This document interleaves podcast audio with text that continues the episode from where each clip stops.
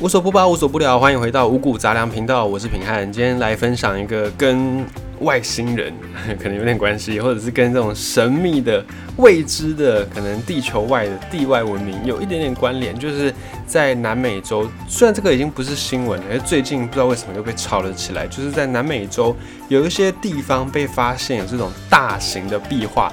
应该更精确一点的说，叫做纳斯卡线，或者有人叫它纳兹卡线，就是翻译名称的问题。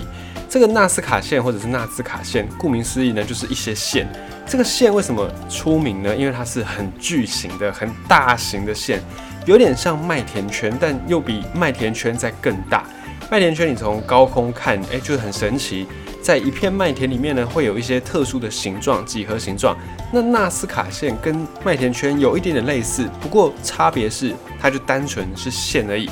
通常在一些山壁啦，或者是一些山山坡地上面，空旷的山坡地上面，然后你就会远远的看，你从高空高一点地方看，你就可以看到很多的线条，然后画也是画各式各样的图案。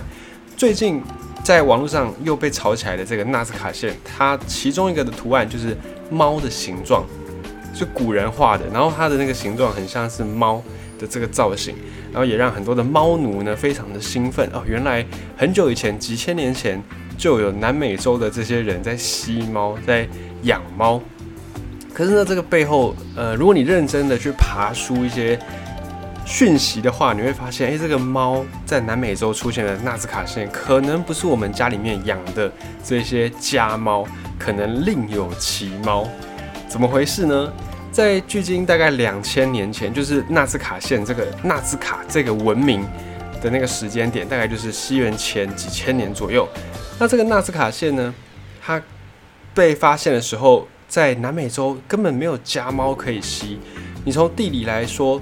美洲这个地方在几万年前曾经是有跟亚洲跟非洲的陆地的连接，就是在俄罗斯的跟美国之间，这边有个白令海峡。你现在翻地图都翻得到，白令海峡在大概距今一万一千年前左右，它是曾经有陆地的，就是当时候的海水水位没有这么高，然后那个地方是可以，你从俄罗斯可以走走走走走走到北美洲，走到加拿大，走到阿拉斯加这边来。可是后来呢，因为冰层融化了，所以海水上升，水平面上升，于是呢。这个地方本来是陆地路桥，然后就变成了海峡。在大概一万一万两千多年前的时候，曾经有人类就从这个地方走走走走走，然后走到现在的阿拉斯加，走到加拿大地区。他们被认为是现在的伊纽特人，呃，就是以前我们叫做爱斯基摩人这一些民族他们的祖先。在当个在那个时候，美洲。跟亚洲之间还有交流，很多的动物、植物也是跟着那个时候的人类，我就一起散播到了美洲来。可是呢，当白令海峡变成了海峡，它不再有陆地之后，美洲这块大陆就等于是与世隔绝了。很多的动植物都开始在美洲自己发展、自己演化、自己进化，就断开了连接。从一万一千多年前，一直要到什么时候？一直要到后来。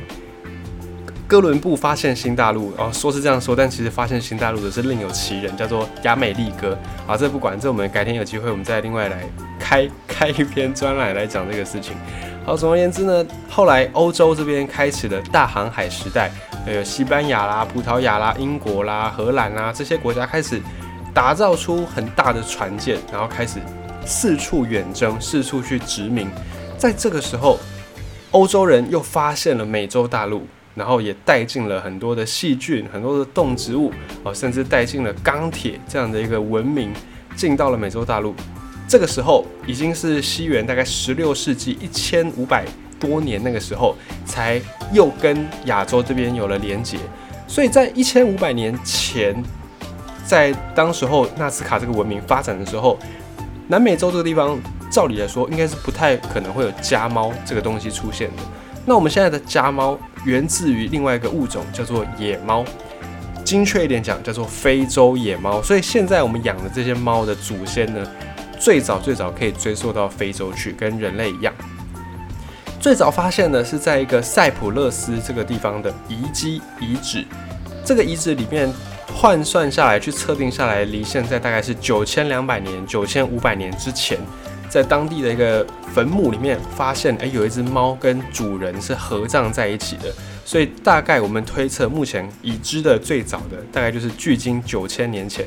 猫就已经跟人类一起生活了。你可能会说，猫呃跟人类生活算不算是被驯化呢？像是狗跟人类一样？呃，有科学家不这么认为，因为科学家觉得说驯化要让这个猫听懂你的话，而且要让猫跟你非常亲密。但是有养过猫的朋友呢，都一定会知道，猫跟狗基本上是两种不同的生物。狗会跟人很黏很亲，可是猫呢不，并不是这样子。与其说是你在养猫，不如说是它选择跟你一起生活，应该是这样形容可能会比较精确。好，不管怎么样，反正在距离现在大概九千多年前，就有遗迹发现，诶，人类跟猫开始生活在一起。可是，在塞浦路斯这个地方附近，并没有其他的这种野猫的。族群分布没有野猫的种群分布，所以呢，科学家就推测猫应该不是在塞浦路斯这个地方才跟人类生活在一起，应该是在其他地方更远之前，猫就已经跟人生活在一起，然后只是后来传传传传传传到塞浦路斯来这样子。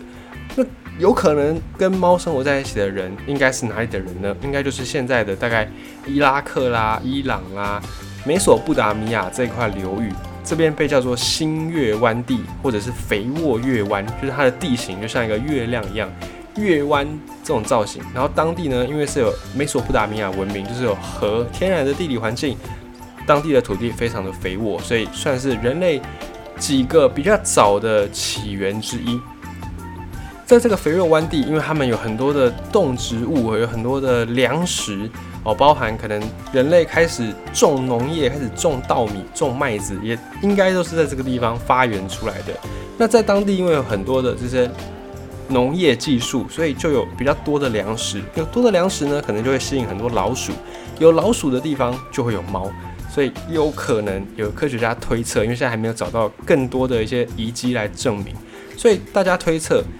猫原本是野猫嘛，原本是在野外的，应该就是在这个肥沃月湾，在现在中东地区这个地方开始跟人类共生存的历史。那这个时间换算下来，大概会在距离现在一万年左右。那还记得我们刚才讲到的白令海峡？上一次白令海峡它是陆桥，是陆地的时候，很多的亚洲人在短时间透过这个白令路桥往美洲来扩散。我们刚才讲的大概是。诶，一万两千年前哦，或者是有一些比较精确的说法是一万九千年前，那也有的人认为是可能更早之前还有一次白令路桥，那距离就更远了，距离现在是四万年前。好，但是不管是哪一个，现在的白令路桥上一次被呃，就是上一次没有海峡覆盖是陆地的时候，是距离现在一万一千年前，所以白令路桥变成了白令海峡。又过了一千年，人类才开始跟猫一起生活。那照理来说，当时候过去的这些人，应该他们没有带着猫一起过去，因为那时候人根本还没有跟猫一起共存嘛。那另外还有一些证据，就是如果当时候的人也带着猫过去，那没有道理他们不带着其他的作物，比方说稻米，比方说狗哦，或者是其他的一些动植物，没有道理带猫了却不带其他更有用的。更能够让人生存下来的动植物，在美洲这边都没有发现，所以现在科学家也认为说啊，在当时候呢，猫这个物种应该是没有到美洲去，应该都是留在亚洲的。那刚才讲这个纳斯卡线，它明明就是画的是一个猫的图案啊，那这个猫到底是是是什么东西呢？难道是美洲狮吗？或者是美洲豹吗？这边岔开来讲一下，关于猫科动物，大家可能会有点点迷惑。我们都知道说狮子啦、老虎啦、豹啦、哦猫啊这些东西都是猫科的一个动物，就是在剑门纲目科属种里面，它们都归属于猫科。不过蛮有趣的是，猫科里面又分成了两大类，啊，其实是很大概有八类啊，但是我们比较常接触到大概就是两大类。第一个叫做豹亚科，就在猫科底下还有个豹亚科，还有一个猫亚科。那豹亚科有谁呢？豹亚科有。狮子有豹，有美洲豹，有虎，有雪貂，啊，雪豹不是雪貂，有雪豹。然后在猫亚科里面呢，有我们现在看到的这个猫，然后还有虎猫，还有非洲金猫、守猫，还有我们现在养的猫跟猎豹。这边还蛮有趣的，就是猎豹它不属于豹豹亚科，它在猫亚科。猎豹跟豹是不一样的。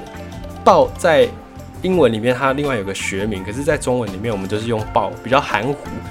这个豹呢，它其实是花豹或者是金钱豹，它跟猎豹是不一样的。它们虽然都有个豹字，可是它们的亲戚关系其实没有那么亲哦。猎豹比起猫呢，它的关系还更亲一点。就猎豹跟猫的关系是比猎豹跟花豹的关系在更亲，所以这个是在动物分类上面一个还蛮有趣的现象。呃，应该说是中文的一些，因为中文字的关系，所以会让人有一些混淆的地方。好，这是题外话，我们岔回来再拉回来讲。那有没有可能纳斯卡线的这个猫，它画的是美洲豹或者是美洲狮呢？我们刚才讲，虽然美洲没有猫，没有我们现在养的这个家猫，可是美洲还是有其他的猫科动物。因为当时候除了人类过白令路桥之外，还是有很多的动物也一起过去了。那当然也会有猫科的动物，像是美洲豹或者是美洲狮，这个都是在美洲的一个猫科动物。美洲豹在很多的中南美洲文明里面呢，被当成是一种力量的象征，就是很有力量，很 powerful。这个在亚洲、非洲也是，我们也是把狮子啦、把老虎啦当成是一个诶很有力量的象征。同样的，在美洲，他们也是崇尚美洲豹。在玛雅这个文明里面，玛雅的统治者呢，也是用美洲豹来当做自己的称呼。好像我们叫天子，我就是上天之子。那在玛雅，他们就叫做美洲豹，就代表自己非常的有力量。那另外一个在美洲的阿兹特克文明，他们呢是把最勇猛的战士给他取名叫做豹战士，你就可以看到他们对于美洲豹是非常的崇拜的。另外，美洲狮也是在美洲文明里面算是蛮重要的一种动物。在印加文明里面有一个城市叫做库斯科，这个城市呢，它的城市设计，它的造型就是按照美洲狮的形状来设计的。在城市里面，还有分成美洲狮头区、美洲狮尾区，就用美洲狮的身体来去帮这个城市分区块。所以，美洲豹或者是美洲狮会不会是这个纳斯卡线的一个画的那个猫呢？这边要再讲纳斯卡线。纳斯卡这个文明一般是。呃，在科学家、历史家这边认定是公元，到就是西元前一百年到西元八百年，大概差不多就是九百一千年左右。纳斯卡文化，在纳斯卡文化之前呢，也就是西元前一百年一直到西元前一千两百年左右，有另外一个文化在同一个地方，这个文化叫做帕拉卡斯文化。也就是说，先有帕拉卡斯文化，然后一直持续到西元前一百年之后呢，才换成纳斯卡文化。在这两个文化，有人觉得说，诶，这两个文化其实是一个传承，就像我们西汉、东汉这样的感觉。那也有人说，它没有没有继承的关系，它就只是在同一个地方刚好发展起来，就像唐朝哦跟明朝这样，它隔很远，它没有什么直接关系，就是只是刚好在同一个地方。不管怎么样，哎，这两个文化呢，实际上是有一些共通点的。比方说，他们留下来的这种陶啊、陶土，哦，在画那个陶艺的文化，或者是有些肖像、有些符号，他们的纺织，有一些地方还是有共通点的。但这个共通点呢，足不足以让我们认为这两个文化是有个传承呢？目前，嗯，还是有待更多证据。反正他们就是有一些些一样的地方就对了。再来，他们在农业上面也有一个相同的概念。他们对这两个文明，不管是帕拉卡斯文明或者是纳斯卡文明，这两个文明都对农业非常非常的依赖。他们非常依靠农业的这个粮食。可是呢，他们所在的这个地方刚好是地球上面地理环境没有这么好的区域。虽然靠海，可是因为寒流也很强，所以他们这边呢。比较常有的是干旱的情况，比较没有那么肥沃。那为了对抗这种农业发展呢，这两个文化也用了很多很多的技术，灌溉技术。比方说他们的灌溉，像我们就是一条水沟直直的在田旁边嘛，然后你再引水出来灌溉。可是，在当地呢，为了他们要确保水不会被寒流给蒸发掉，所以他们用了一个漩涡的造型，然后让这个水呢是流到地下去，变成地下的灌溉设施。反正呢，这两个文明，他们就是用了千方百计要来改善他们的农业，让他们能够战胜大自然，战胜天天生的这种不利的地理环境。那在这样的一个文化当中呢，你说这两个文化依靠农业的文化，要怎么样去崇拜那种很勇猛的哦，或者是崇尚武力的这些动物，也就不太可能，因为你连养活这些人你都有困难的，你连让百姓活下来你都不容易，你要怎么样去让这些百姓去培养变成战士，然后去征战其他周围的这些文明，比较难。所以在这两个文化，帕斯。呃，帕拉卡斯跟纳斯卡这两个文化呢，因为他们都是为农业所困嘛，所以理所当然，他们崇拜的这些神啦，或者是精神的领袖，一定是要祈求风调雨顺，一定要祈求五谷丰登。你风不调雨不顺，你人口不够，你哪来的人去让你拉出来当成战士、当成军人？所以一定是风调雨顺、五谷丰登之后，哦，再来才去扩充自己的国防、扩充自己的军备。而刚好在南美洲有两种猫科动物，就刚好符合这样的风调雨顺、五谷丰登的概念，叫做南美草原猫以及安第斯山猫这两种猫科动物。这两个猫科动物从外形上来看，其实你也不太会联想到说它跟风调雨顺跟五谷丰登有关系。你说？像兔子好了，兔子虽然外形你也联想不到什么风调雨顺，可是因为兔子它的繁殖力非常非常的惊人，没有多久两只兔子就会变成一大堆兔子，所以兔子的因为繁殖力很好的关系，被很多的文明认为是它跟丰收有关系，跟富饶有关系，因为它繁殖力很好嘛。可是呢，这个南美草原猫跟安第斯山猫这两种猫科动物。繁殖力也还好，就也是正常力，也没有到特别的快，不像兔子这样。那从外形上呢，嗯，就有点像是狸猫，或者是像是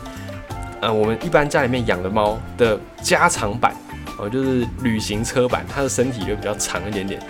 所以这样的一个外形，或者是这样的一个生育率，跟风调雨顺跟国泰民安都不太有直接的联想。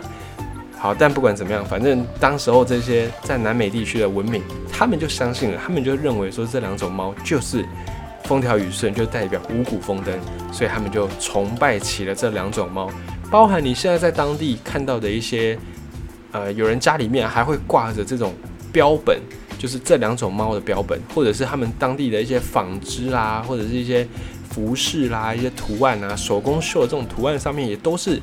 有猫的造型，大概就是这两种猫，这是他们当地当地的人、当地的文明，诶，认为是它跟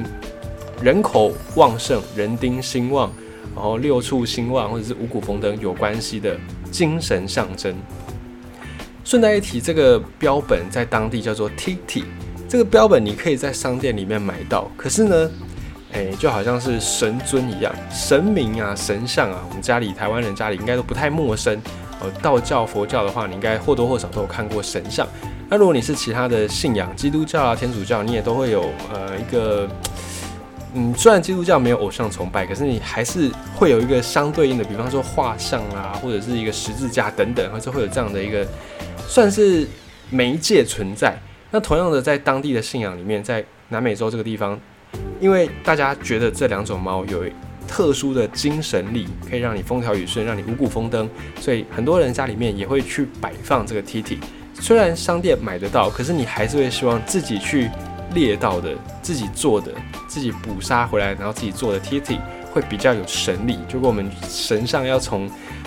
呃庙里面请回来一样。我们会觉得，哎，自己去经过这个过程，那个神像会比较有灵力，会比较。比较能够有那个办法去保佑我们，也也是一样的概念。在当地也有很多的 TT 的标本，在名家住宅里面都看得到。所以在网络上面最近流行的纳斯卡线上面的猫科动物，嗯，应该就是刚刚讲的南美草原猫跟安第斯山猫。只是这个具体的关系，就是这两种猫科动物跟农业之间的关联，到底是起源于什么时候？这个问题可能也不可考了，难以追溯。反正呢，应该就是这两种猫了，不会是美洲狮，也不会是美洲豹，因为当地的文明盛行农业，要发展农业都已经很困难了，不太可能再去崇尚美洲豹或者是美洲狮这样的武力。那个是在阿斯特克、在玛雅那时候，他们的文明都已经发展到一个非常高的一个高度。呃，一个社会里面还有很多的贵族阶级，还有祭司。已经要社会稳定到某个程度之后，才会去崇拜这种武力、崇拜力量。不然呢，一定是先让粮食能够丰收，让人口能够维持，这个才是一个文明发展的一个重点。